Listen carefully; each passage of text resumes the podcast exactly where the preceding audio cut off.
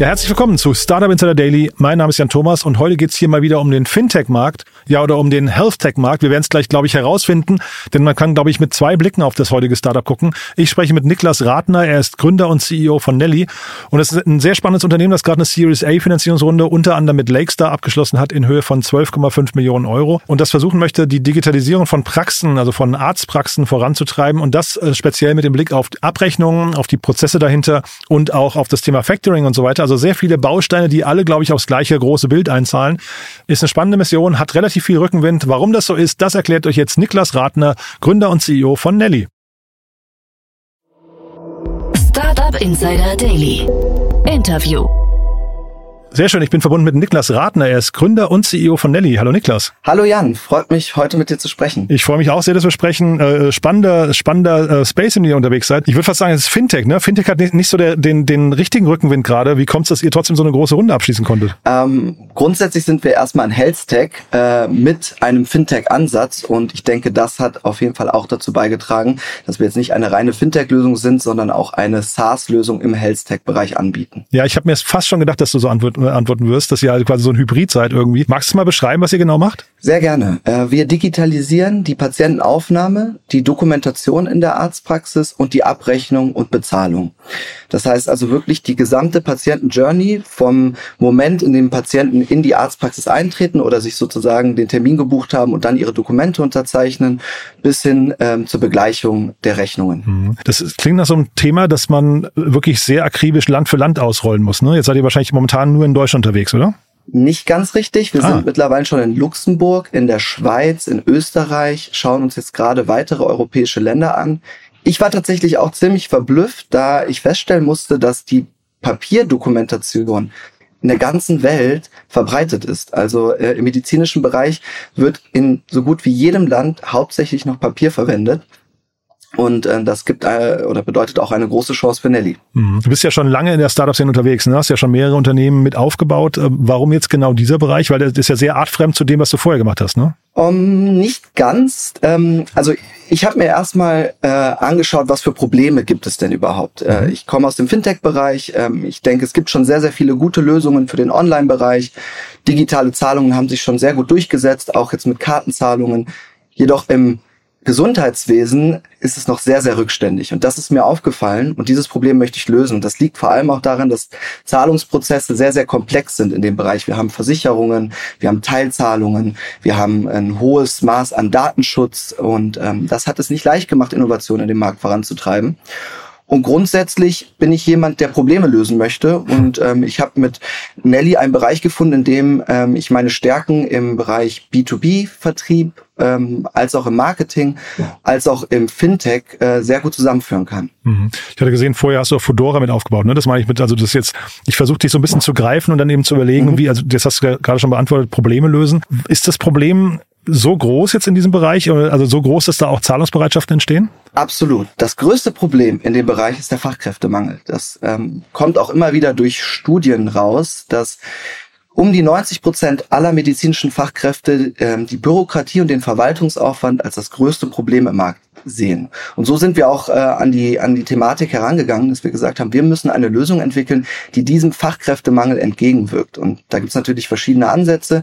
Den Ansatz, den wir gesehen haben, ist, dass wir die Arbeitsprozesse erleichtern und den Verwaltungsaufwand aus der Arztpraxis nehmen und dadurch den Beruf ähm, als äh, medizinische Fachangestellte oder aber auch als Arzt ähm, attraktiver machen, indem man sich halt nicht mehr so viel mit Papierwahnsinn, äh, mit äh, Unterschriftsprozessen, mit Abrechnungsprozessen auseinandersetzen muss, sondern äh, wir über die Digitalisierung viele Dinge automatisieren können und vereinfachen können. Hm. Ich weiß nicht, wie es dir geht, aber ähm, je länger ich über die, oder diesen Begriff Fachkräftemangel höre, umso mehr fange ich an, den zu lieben, weil man so das Gefühl hat, ähm, es zwingt eigentlich Unternehmen oder auch vielleicht die Politik irgendwann dazu, äh, effizienter und digitaler zu denken, oder? Definitiv. Es wird, äh, es, es muss sich was ändern, denn ähm, wenn das, wenn Fachkräfte über 50 Prozent mit Dokumentenhandling oder mit Abrechnungen oder mit bürokratischen Prozessen verbringen, dann ähm, ja, entsteht ein Problem und es möchte auch keiner mehr machen. Wenn man sich mal überlegt, äh, zum Beispiel eine klassische ZFA oder MFA, also medizinische Fachangestellte, das ist ein Ausbildungsberuf, in dem man ja ähm, eintaucht, um mit Menschen zu arbeiten und im Gesundheitswesen zu arbeiten. Und wenn man dann feststellen muss, dass man eigentlich eine, eine Art Sachbearbeiterin oder ein Sachbearbeiter ist, dann fühlt man sich dort vielleicht nicht wohl und möchte dann ähm, nochmal umschulen und ähm, ja, Jetzt nennt ihr euch ja nicht, äh, ich weiß nicht, praxisabrechnung.de oder sowas, ihr nennt euch Nelly. Das klingt so, als habt ihr noch ein bisschen größeres Bild oder, größere, größere Roadmap vor Augen. Richtig. Wir möchten ähm, zum einen für ähm, Arztpraxen das Praxisfinanzmanagementsystem werden. Das heißt also wirklich alles, was an Zahlungen eingeht und ausgeht, managen und ähm, dafür Controlling-Funktionen ähm, anbieten und sozusagen alles aus einer Hand anbieten können und auf der anderen Seite Patienten die Möglichkeit geben, über das Nelly Patientenportal, was es heute schon gibt, alle unterschriebenen Dokumente, aber auch äh, Rechnungen an einem Ort zu haben und dort Rechnungen managen zu können. Das geht von ähm, Thematiken wie eine Rechnung in einen Ratenkauf umzuwandeln oder die Rechnung ähm, an die Versicherung zu schicken, automatisiert. Ähm, da gibt es ganz viele einzelne Themen, die wir automatisieren können und die wir es äh, für Patienten erleichtern können. Ich kann hier zum Beispiel ähm, mal die Abrechnung mit Privatversicherungen nennen. Ähm, wenn man sich so anschaut, man ist vielleicht Familienvater mit zwei Kindern und ist privat versichert, was da für ein Rechnungs äh, Hügel entsteht, äh, den man dann wieder mit seiner Privatversicherung ähm, äh, sozusagen abrechnen muss, also die einreichen muss, warten muss, bis das Geld zurück ist. Ähm, das ist dann ein erheblicher Aufwand und ähm, solche Dinge können wir dann einheitlich automatisieren. Und wenn man mal in die Staaten guckt, äh, dort ist das schon deutlich weiter. Ähm, dort haben wir zum Beispiel Systeme wie Athena Health. Und äh, da war auch das erste Mal, dass ich eine Art Produkt gesehen habe, die ich, die, mich wirklich begeistert hat, wo ich gesagt habe, sowas brauchen wir in Europa auch, ähm, in dem Patienten eine Rechnung digital erhalten, die immer an einem Ort haben und sie sofort digital zahlen können, so wie man das auch gewohnt ist im Online-Bereich. Mhm. Jetzt bei den Punkten, die du gerade genannt hast, so Controlling und Praxisfinanzen, Dokumentenmanagement und sowas, du hast mich ja eingangs korrigiert, hast gesagt, äh, ihr seid eigentlich ein Health Tech ähm, mit einer Fintech-Komponente. Das klingt jetzt eigentlich fast umgekehrt. Wie viel Health Tech seid ihr denn jetzt eigentlich? Tatsächlich gerade noch mehr Health Tech als Fintech. Wir haben unser Fintech-Produkt gerade erst gelauncht. Aha. Und was ich gelernt habe bei Number 26, heute bekannt als N26 ähm, und auch Klarna, ist, dass der Weg, einen, in einen Fintech-Markt reinzukommen, läuft meistens über Prozessinnovation. Es gab schon zu Zeiten von Number 26 Bankkonten, es gab auch schon Factoring-Lösungen ähm, äh, vor Klarna und auch schon Kreditkartenzahlungen. Was am Ende jedoch den Unterschied macht, ist die Prozessinnovation. Und so sind wir auch an den Markt herangegangen. Wir haben uns halt angeschaut, welche Prozesse finden in der Arztpraxis statt und äh, wie können wir diese Prozesse automatisieren, verkürzen, vereinfachen, sowohl für Patienten als auch für das Personal. Und hier kommt äh, natürlich auch noch unsere Expertise, äh, gerade auch über meinen Mitgründer Lukas Eicher hinzu, der ähm, bei Klarna den ersten vollautomatisierten KYC-Prozess äh, entwickelt hat. Das heißt also einen Ersatz für den Videoident, den man ja heute so kennt, wenn du ein Bankkonto aufmachst, hast du ein Videocall. Er hat es geschafft, diesen Prozess über eine einfache Online-Banktransaktion darzustellen und im Prinzip einen gleichwertigen Prozess zur ele qualifizierten elektronischen Signatur darzustellen. Und dadurch hatten wir ein umfassendes Wissen zu Unterschriften und haben eine dedizierte Lösung für den Gesundheitsmarkt entwickelt, für die wir auch eine Art Haftungsgarantie geben können und das war im Prinzip erstmal die Schlüsseltechnologie, die es uns ermöglicht hat, deutlich mehr äh, Dokumente zu digitalisieren und dort auch ähm, sichere ähm, Signaturen anbieten zu können. Und was man vielleicht auch hier noch sagen muss, uns kam natürlich Corona zugute. Die QR-Code-Adaption ist natürlich zu der Zeit äh, signifikant gestiegen und mhm. wir sind halt der erste Anbieter, der es ermöglicht, dass Patienten mit ihrem eigenen Smartphone in der Praxis die komplette Patientenaufnahme erledigen können, signieren können, ähm, also die relevanten Dokumente und dann auch im Nachgang relevante Behandlungsdokumente wie zum Beispiel eine Mehrkostenvereinbarung, Kostenvoranschlag, eine Schweigepflichtsentbindung einfach mit einem Klick signieren können. Und das ist äh, das hat uns im Prinzip erstmal den Weg dahin gebracht und da entstehen sehr, sehr viele Synergien. Denn ähm, dadurch, dass wir mit der Patientenaufnahme starten, haben wir auch die Möglichkeit, zum Beispiel für die Abrechnung ein automatisiertes Scoring anzubieten. Das heißt also, es ist ein einheitlicher Prozess. Ähm, man muss jetzt nicht noch separat sich für den Finanzdienstleister anmelden, sondern das ist ein einheitlicher Prozess. Das heißt, die, die Anmeldung zum Factoring oder die Einwilligung zum Factoring findet gleichzeitig auch mit der Patientenaufnahme, mit der Anamnese statt. Und ähm, das ist dann deutlich angenehmer für Patienten, aber auch für das Personal.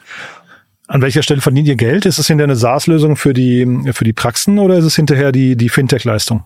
Sowohl als auch. Wir haben ähm, einmal die klassische SaaS-Lösung, das heißt die Dokumentendigitalisierung, die Patientenaufnahme. Da ähm, verdienen wir über eine klassische monatliche ähm, SaaS-Gebühr. Und auf der Fintech-Seite ähm, bekommen wir eine, einen Prozentsatz vom ähm, ausgebuchten Rechnungsbetrag und ja, sind dann in einem klassischen Factoring-Geschäft, so wie das bei einem Kleiner auch ist, wo man anhand von Transaktionsgebühren mitverdient. Du hast ja vorhin gesagt, der Fachkräftemangel spielt euch da total in die Karten. Ähm, wie, wie berechnet man oder wie versucht man denn so einen Preispunkt zu eruieren für, für so eine Softwarelösung von euch? Also ähm, da kann ich mir jetzt mehrere Argumente vorstellen und Fachkräftemangel ist ja wirklich ein tolles Argument. Äh, aber geht man davon aus oder was ist der, was ist der Preispunkt? Ähm, tatsächlich, heutzutage muss man schon wirklich einen ganz klaren Return on Investment darstellen können. Also wenn wir jetzt einfach nur sagen würden, hey, du sparst da irgendwie Zeit deiner Mitarbeiter, das wäre etwas zu wenig. Mhm. Wir haben natürlich den Vorteil, dass wir mit Nelly ähm, grundsätzlich erstmal Drucker, Scanner, Kartenlesegerät und Schreddermaschine ersetzen. Und ähm, unsere monatliche Gebühr ähm, ist nicht höher als das, was heute schon an Kosten alleine fürs Papierhandling und für die Druckkosten anfällt. Wenn man sich das mal so vorstellt, also eine klassische Ein-Mann-Behandler Zahnarztpraxis hat pro Monat ähm, circa 200 Euro Kosten nur an, ähm, an Druckpapier, an Druckerpatronen, das ist der eine Teil. Der andere Teil ist natürlich die Abrechnungsgebühren. Ähm, hier liegen wir ähm, ähm, circa da, wenn nicht sogar etwas unter dem, was klassische Factoring-Anbieter oder auch Kartenzahlungsanbieter ähm, erheben. Und hier ist es auch ganz spannend ich komme ja aus dem Fintech-Bereich und äh, mit Klarna haben wir natürlich eine Lösung für E-Commerce-Anbieter hauptsächlich geschaffen. Ähm, Im medizinischen Bereich geht's aber, äh, kommt man eigentlich aus einem anderen Grund zum Factoring. Und zwar geht's da auch wieder um den Fachkräftemangel und um die Reduzierung des Verwaltungsaufwands. Man sich vorstellt, eine klassische Arzt- oder auch Zahnarztpraxis hat zwischen 500 und 1000 Rechnungen pro Monat zu stellen. Und ähm, wenn man jetzt nicht mit einem Faktorierungsanbieter arbeitet, also einer Firma, die die Rechnungen abkauft und sozusagen den Rechnungserstellungs- und Zusendungsprozess übernimmt, braucht man in der Arztpraxis ein eigenes Abrechnungsteam, das diese Rechnungen ausdruckt, in Briefkuvere packt, verschickt und dann auch wieder nachfasst, ob die Zahlung eingegangen ist. Und das ist, man hat da teilweise Zuzahlungen von fünf bis 20 Euro, teilweise aber auch Zahlungen von 3.000 bis 6.000 Euro. Und da setzen wir an. Und ähm, ich weiß jetzt nicht, wie tief du im Factoring, medizinischen Factoring-Markt äh, drin steckst, ne? aber ich kann dir vielleicht da so ein bisschen Hintergrund geben. Und mhm. zwar also es gibt heute Lösungen, ähm, es sind Fakturierungsanbieter, die gibt es seit 40 Jahren. Und jeder dieser Anbieter verschickt Papierbriefe für die Rechnung. Ähm, das heißt also, ob ich eine Zahnreinigung von 120 Euro mache beim Zahnarzt, dann bekomme ich vier Wochen später eine Papierrechnung. Und was deren Kernleistung ist, dass die die Forderung von den Arzt, vom, vom Arzt und von der Arztpraxis aufkaufen und dann das Geld innerhalb von einem Tag überweisen und sich dann um die Ein Eintreibung des Geldes kümmern.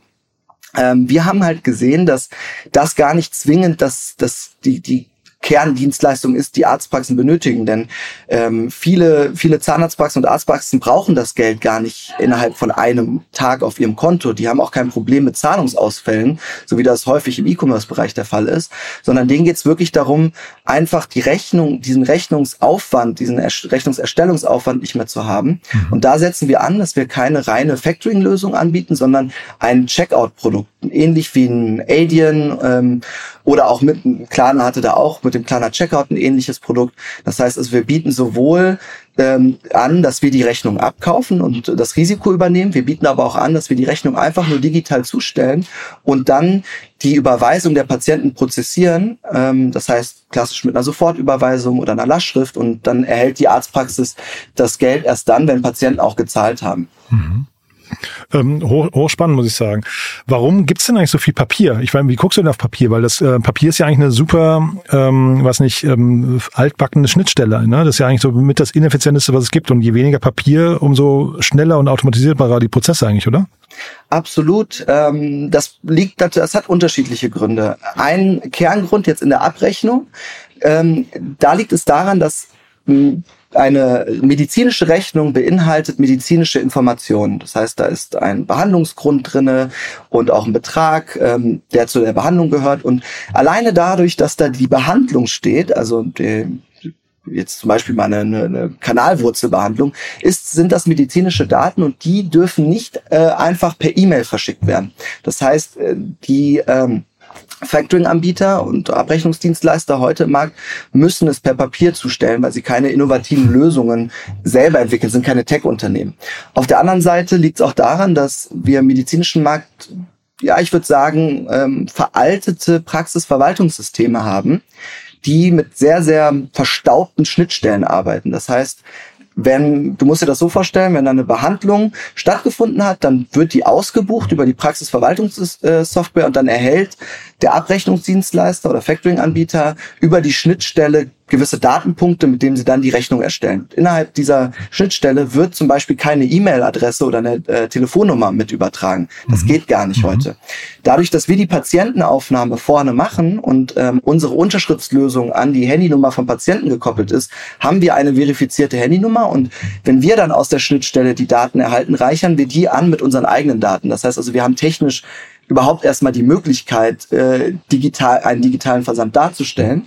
Und was wir gelernt haben bei Klarna, ist, dass tatsächlich jeder Patient, der bei uns die Patientenaufnahme macht, eine Art digitales Patientenportal, ein passives digitales Patientenportal hat. Und wenn die Patienten dann die Rechnung erhalten, erhalten sie einfach einen Link per SMS oder E-Mail, klicken auf den Link, ähm, erhalten dann ein äh, sogenanntes OTP, ein One-Time-Password und können dann sozusagen gesichert auf ihre Dokumente zugreifen. Das heißt, wir brauchen nicht eine PDF per E-Mail verschicken und umgehen damit äh, dieses Problem und äh, können einen DSGVO-konformen Weg darstellen. Mhm.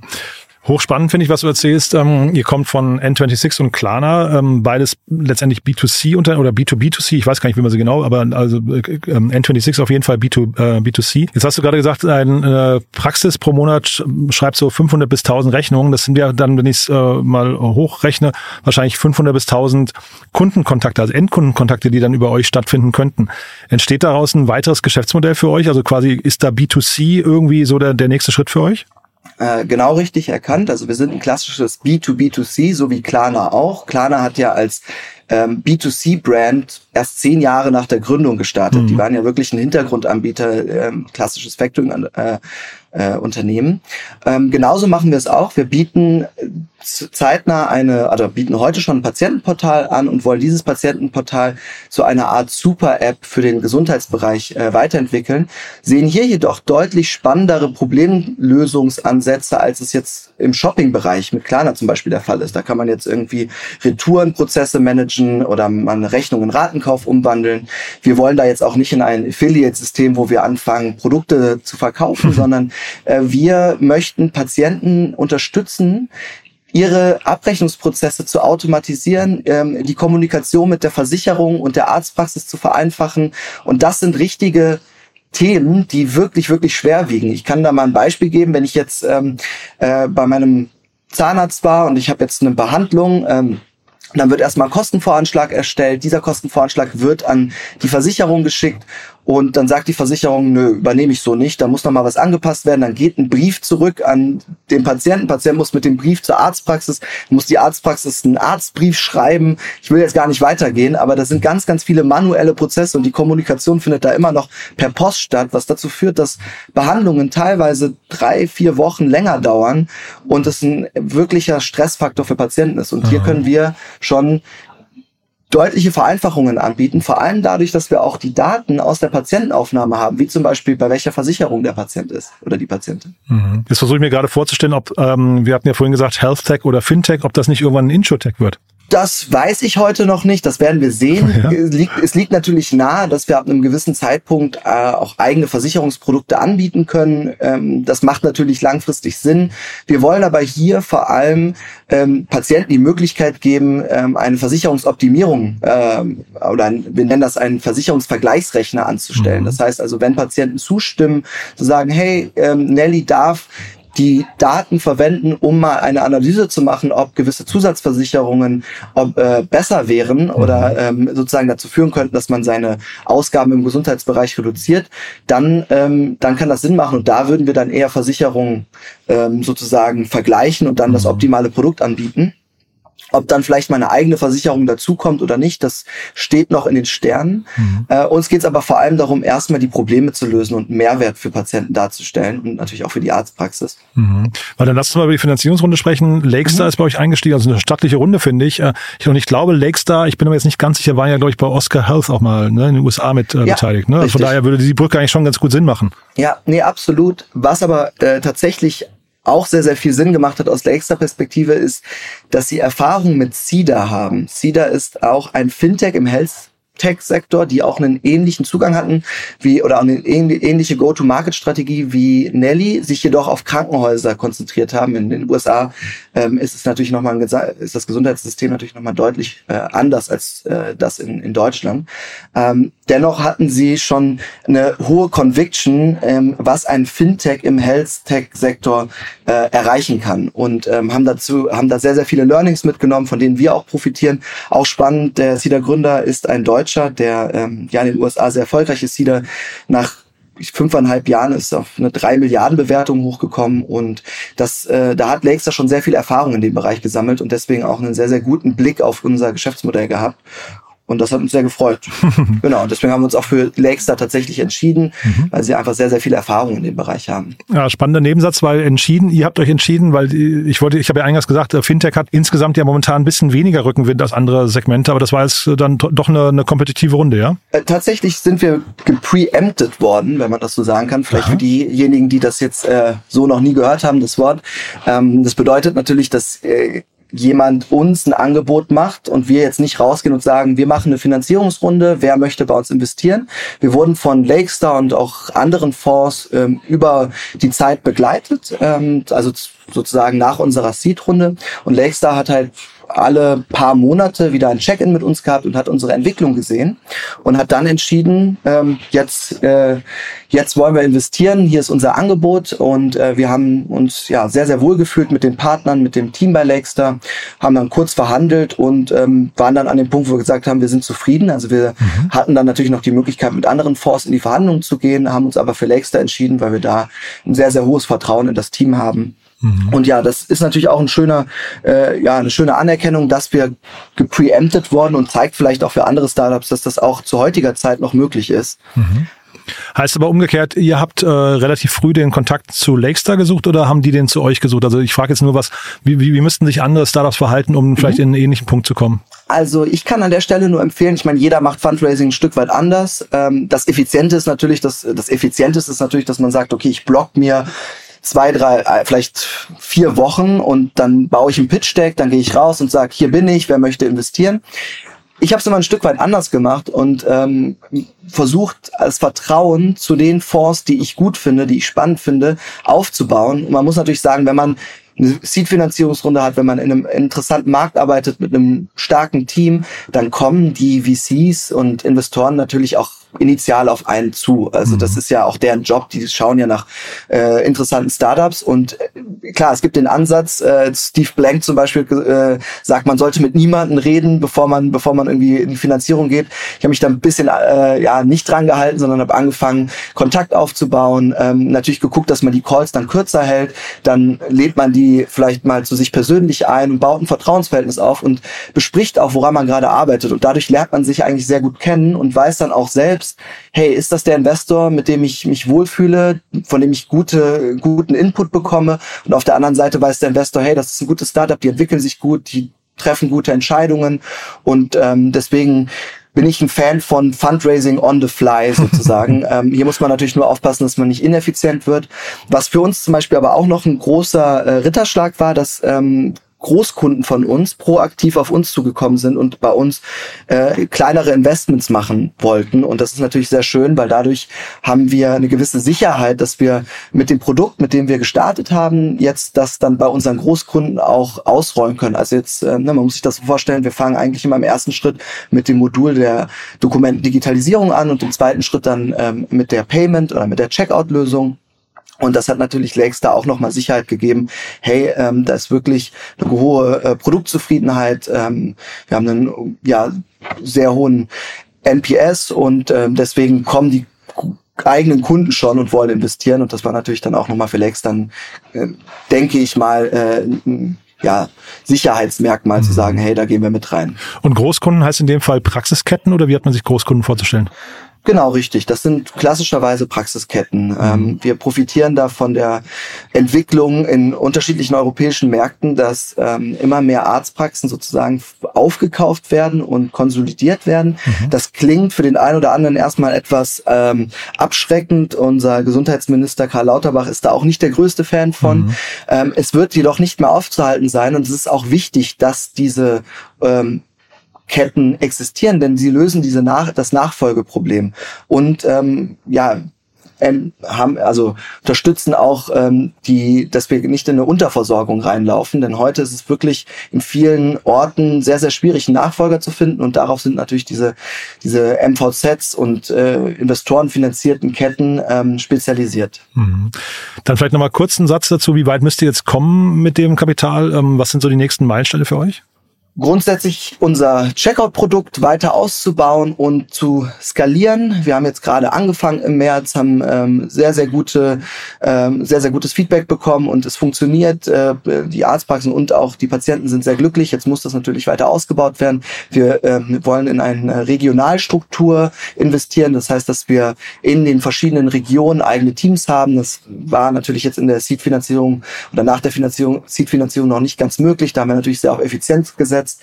Ähm, wir wollen internationalisieren, werden aber hauptsächlich in unser Produkt und in unsere Produktlösungen investieren, da wir eine sehr, sehr hohe Nachfrage im Markt zu unserem Produkt haben. Das heißt, wir müssen jetzt gar nicht so viel in, in Marketing investieren, sondern eher darin, ähm, in die Kundenbetreuung und in das Onboarding von Arztpraxen. Denn das ist tatsächlich auch immer ein sehr sensibler Moment in unserer Industrie, denn wenn da jemand sitzt, der seit 20 Jahren einen bestimmten Prozess äh, macht und dann kommt man mit einer digitalen Lösung und sagt, hey, es geht jetzt alles viel einfacher, dann ist das tatsächlich auch ein emotionaler Moment und äh, da ist es dann wichtig, dass man ja auch eng dran ist und ähm, ja intensiv betreut.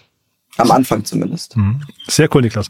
Also tolle Mission, muss ich sagen. Ähm, für den Moment, mit meinen Fragen sind wir durch. Haben wir was Wichtiges vergessen? Ihr sucht wahrscheinlich Mitarbeiter, ne? Wir suchen Mitarbeiter, absolut. Ähm, wenn da draußen jemand zuhört und äh, ja Lust hat, mit uns ähm, das Gesundheitswesen zu digitalisieren, ähm, einen systemrelevanten Beruf wieder attraktiver zu machen und vielleicht auch schon erste Erfahrungen in einem Health Tech oder MedTech hat oder auch einfach nur Leidenschaft oder vielleicht auch einfach bereits in einer Arztpraxis gearbeitet hat und jetzt sich interessiert, in die Digitalwirtschaft einzusteigen, sollte man sich unbedingt bei uns melden. Auch gerne mal eine Initiativbewerbung, ähm, wenn jetzt nicht die passende Stelle dabei ist. Mhm. Ihr sitzt in Berlin oder sucht ihr auch remote? Ähm, wir sitzen in Berlin, suchen aber in den einzelnen Regionen. Ähm, das mhm. heißt also wirklich in ganz Deutschland verteilt. Ähm, von München, Berlin, Hamburg. Ähm, es im Prinzip überall werden jetzt kleine Nelly-Büros, Satellitenbüros entstehen. Sehr cool. Behalten wir im Blick. Äh, Nix, das hat großen Spaß gemacht. Ähm, ich würde sagen, bis bald. Danke dir, Jan. Ja? Bis bald. Bis dann. Ciao. Ciao. Startup Insider Daily, der tägliche Nachrichtenpodcast der deutschen Startup-Szene. Ja, das war also Niklas Ratner, Gründer und CEO von Nelly. Ein tolles Thema, muss ich sagen. Hat mir großen Spaß gemacht. Habt ihr ja gemerkt, irgendwie eine spannende Runde, ein spannender Blick auf einen Markt, den ich finde, Niklas hat es sehr gut erklärt, wo da die Painpunkte liegen, aber wo auch der Weg vielleicht hinführen könnte. Könnte ziemlich groß werden. Bin sehr gespannt. Wir bleiben auf jeden Fall dran. Wenn es da Neuigkeiten gibt, machen wir ein Follow-up. Ähm, Wenn es euch gefallen hat, gerne weiterempfehlen. Ihr wisst ja, neue Hörerinnen und Hörer sind hier immer willkommen. Das sage ich ja nicht zum ersten Mal. Vielleicht kennt ihr jemanden, der oder die irgendwie mit Arztpraxen zu tun haben, hier mal reinhören sollten oder die generell hier mal reinhören sollten in den Podcast äh, so oder so vielen Dank dafür. Und ansonsten nochmal kurz der Hinweis auf unsere Newsletter. Ihr wisst ja, wir haben mehrere Newsletter, die findet ihr auf www.startupinsider.de. Spannende Newsletter. Unser Daily Newsletter wird, glaube ich, von der halben Startup-Szene schon gelesen und fast jeden Tag so die wichtigsten Nachrichten des Vortages zusammen, zusammengestellt aus ungefähr 500 Nachrichtenseiten äh, in einem kompakten Morgen-Newsletter. Solltet ihr unbedingt mal reinlesen, falls ihr nicht sowieso schon abonniert habt. Das findet ihr, wie gesagt, auf www.startupinsider.de, unserer großen Plattform für die deutsche Startup-Szene. So, das war's von meiner Seite aus. Euch einen wunderschönen Tag noch und vielleicht hören wir uns nachher nochmal wieder und falls nicht nachher, dann ja, hoffentlich spätestens morgen. Bis dahin, alles Gute. Ciao, ciao.